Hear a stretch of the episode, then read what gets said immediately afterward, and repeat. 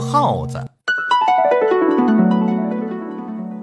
传说猫和耗子以前是好朋友，耗子弄到什么好吃的都分给猫吃。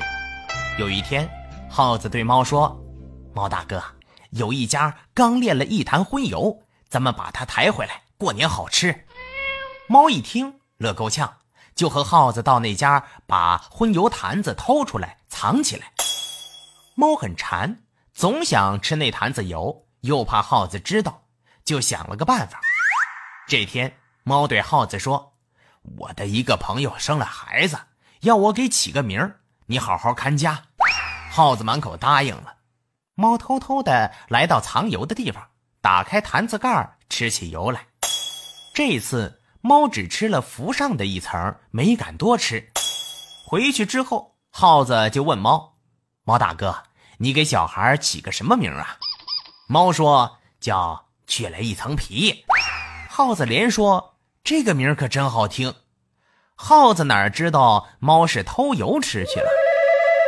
又过了几天，猫又馋得受不了了，又对耗子说去给朋友的孩子起名。这次猫把坛子里的油吃了一半。晚上回来，耗子又问猫大哥，你又给这小孩起个什么名啊？猫得意地说：“这回我起的名叫去了一半。”耗子一听，又连说：“好，好啊，这比前一个还好听。”一坛子油剩了一半，耗子一点也不知道，可猫还惦着那一半。隔了些日子，猫又馋了，它想把剩下的一半也吃了。这天，猫又告诉耗子说：“朋友们都说我起名好听。”今天我还得给一个朋友的孩子起名你好好看家。说完，就到藏油的地方，把剩下的油全吃光了。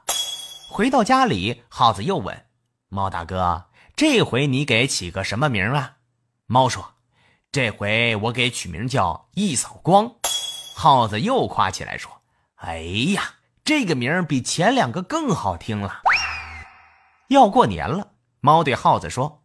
嗯，咱俩得把那坛荤油拿回来，过年好吃。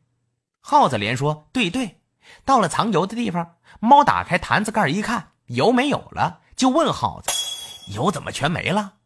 耗子一看油真的没了，就说：“我也不知道啊，我从来也没来过。”猫生气地说：“准是你偷吃了！